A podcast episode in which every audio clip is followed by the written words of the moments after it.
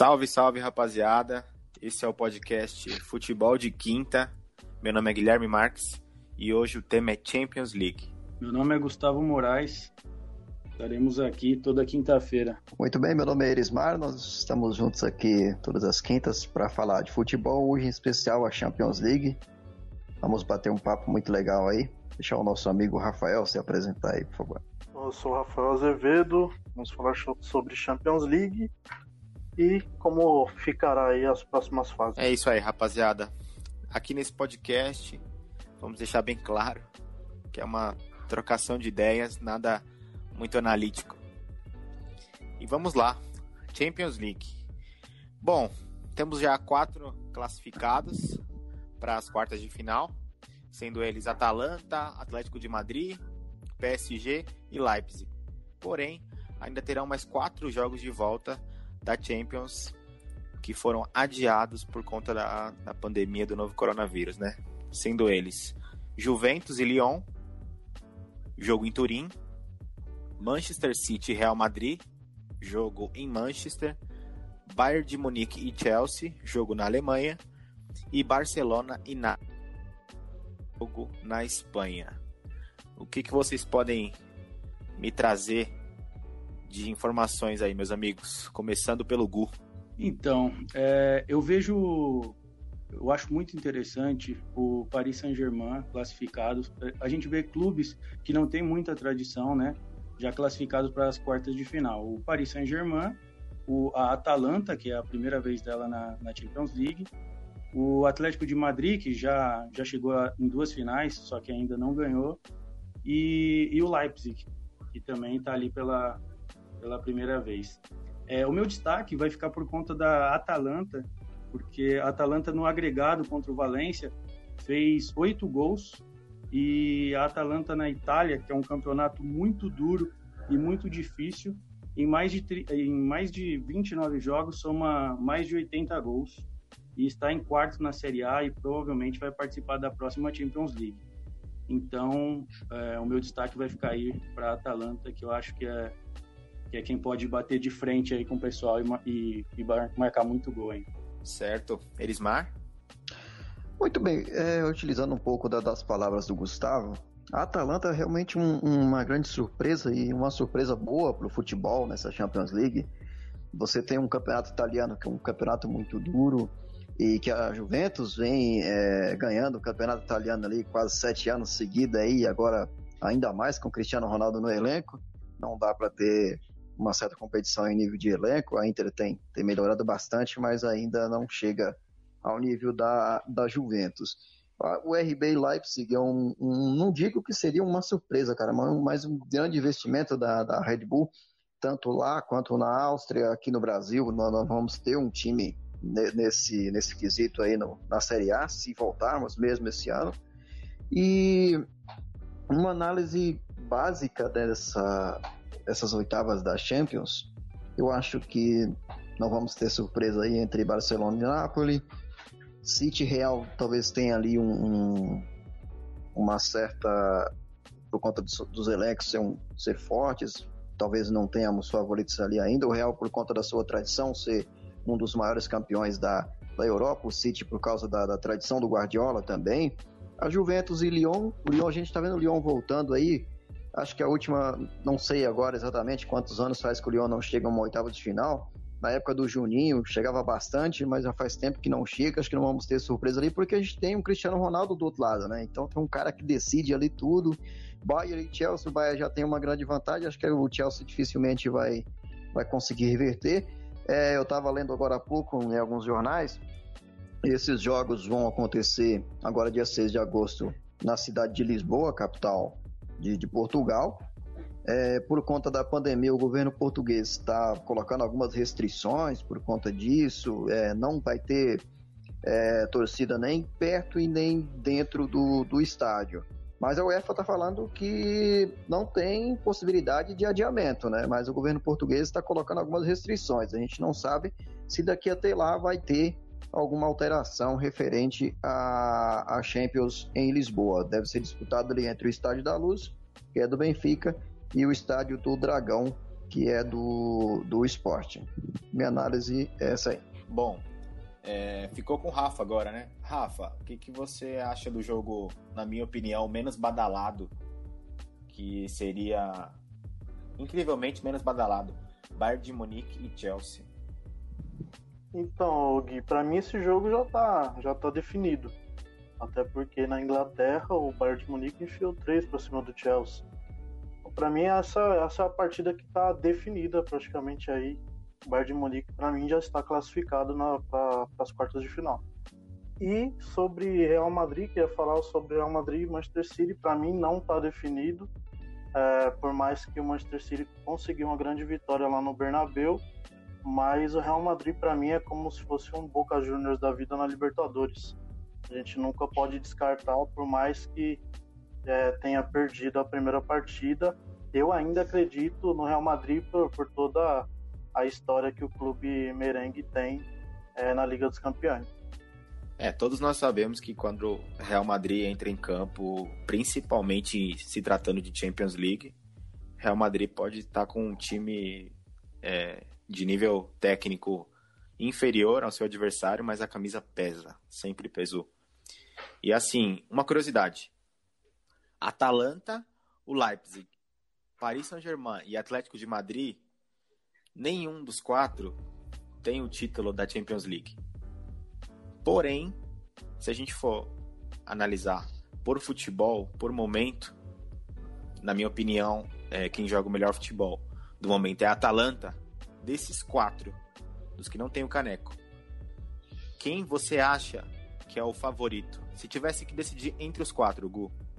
Ah, eu eu acho que eu apostaria minhas fichas no Paris Saint-Germain. Eu acho que eles passaram é, num duelo muito difícil contra o Borussia Dortmund. É, e os meninos de Paris lá, Mbappé, Neymar, estão inspirados. Por mais que eles vão perder o, o Cavani e o Thiago Silva, né, para a sequência da, da Champions League. Assim como o Leipzig perde o principal artilheiro, o Timo Werner, é, vai ter que, que, que, achar aí outro atacante. O Paris Saint-Germain tem o Icardi e para a defesa vai perder muito, porque o Thiago Silva ali é um, é um pilar ao lado do Marquinhos. Mas eu acredito que o Paris Saint-Germain vem, vem forte, até porque o que a gente tem que lembrar também é igual o Erismar falou. É, os jogos no, no, Estádio do Dragão e no, no Estádio da Luz é, serão, é, será apenas um jogo, né? Então, os clubes terão ali para chegar na, na final mais três jogos.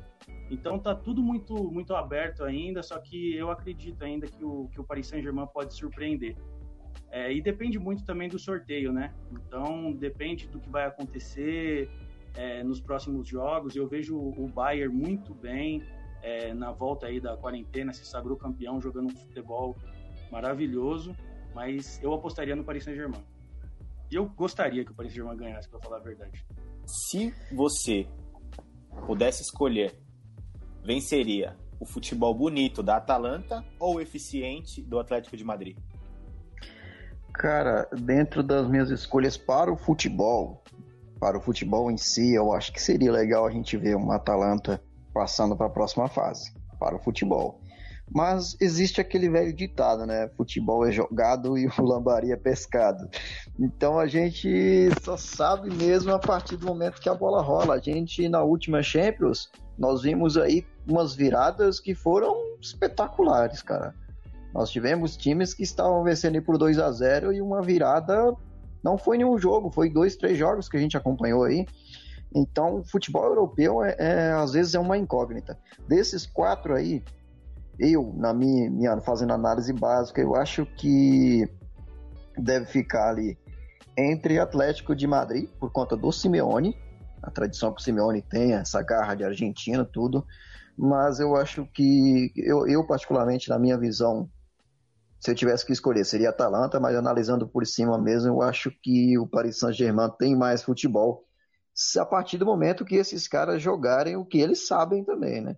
Porque não adianta você ter ali um cara arrebentando lá na frente da zaga e, e os outros da frente não estiver resolvendo. Então, se o Neymar jogar o que ele sabe, se tiver num dia inspirado, tiver alguém ajudando ele e Mbappé, esses dois caras, eles conseguem dar trabalho para qualquer dupla de zaga, cara. Então, vai depender de como que eles vão estar no dia do, do jogo. Mas aí depende do sorteio, né?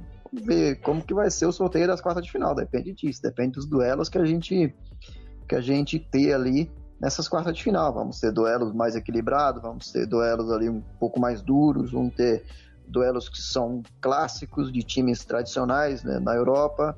Então é tudo uma incógnita ainda, mano. Vamos esperar para ver, mas a certeza é que vamos ter bons jogos aí.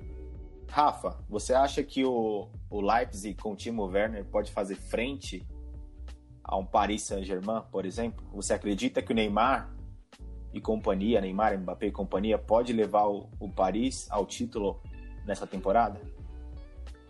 Ah, o RB acho que não conseguiria bater o PSG não, Gui. Pra mim o PSG, se caso no sorteio caísse contra o RB, seria o favorito e com certeza o Neymar e o Mbappé como disse o Erismar aí, coloca medo em qualquer dupla de zaga é, adversária. Mas a gente vê mais o Mbappé jogando do que o Neymar, né? O Neymar, ele, como eu sempre falo, o Neymar para mim ele é craque. Porém, ele tem que saber disso, tem que ter consciência, ah, não só no PSG, mas também na seleção brasileira. Mas se ele resolver jogar, para mim é um dos candidatos ao título. Eu também gostaria muito de ver o PSG vencendo uma Liga dos Campeões, até porque vem tentando bastante temporadas aí, é, por tudo que vem investindo também no clube. Lembrando, rapaziada, que a gente não tá colocando esses quatro times como semifinalistas, tá? É, eu só levantei essa, essa pauta aqui por conta de, desses quatro times não terem o caneco da Champions. Não, jamais vão deixar de fora Real Madrid, Manchester City, Bayern de Munique, Chelsea, Barcelona, Napoli, qualquer outro time. Só para deixar claro. O clube que eu queria mesmo que vencesse, vou ser criticado por um integrante deste nosso podcast, mas eu gostaria que o Atlético de Madrid fosse campeão por conta do, do treinador, que para mim o Simeone, por tudo que ele tem nas mãos, ele faz coisas brilhantes dentro do que ele pode com o Atlético de Madrid. É isso aí, rapaziada. Considerações finais, começando por Gustavo. Então, é, eu acho que a gente deixou de fora é, dois duelos. Não deixou de fora, né? Mas falamos menos. O Lyon e, e, Juventus, né? O Lyon conseguiu um resultado muito bom na França. E, e a Juve não vem apresentando um, um futebol maravilhoso na, na Itália. É, perdeu a Copa Itália para o Napoli. E o Napoli que empatou com o Barcelona, né, na, na Itália. E o Barcelona também não está lá essas coisas. É, nos últimos jogos aí do, do Campeonato Espanhol vem vem tropeçando, perdeu alguns pontos e, está vendo o Real Madrid ganhar mais outra outra La Liga.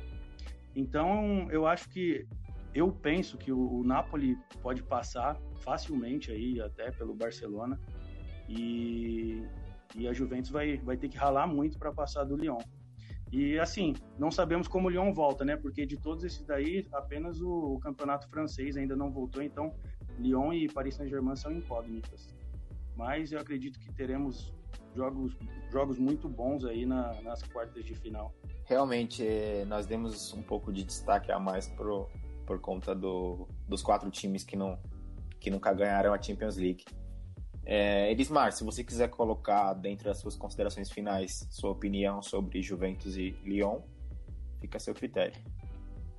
Olha, cara, analisando esse duelo, como eu falei no, no início do, do podcast, é, Juventus e Lyon, mesmo que, que o Lyon tenha alcançado um bom resultado no jogo de ida, a gente tem um cara na Juventus que desequilibra qualquer partida. A gente tem um cara que pode decidir um jogo em dois minutos. A gente tem o Cristiano Ronaldo ali que uma bola para ele é fatal. Então é uma, uma incógnita na realidade, né? Se a gente ter o Lyon eliminando a Juventus, é claro que não vai estar dentro de seus domínios. Tem esse, essa outra análise também que a gente tem que colocar em pauta.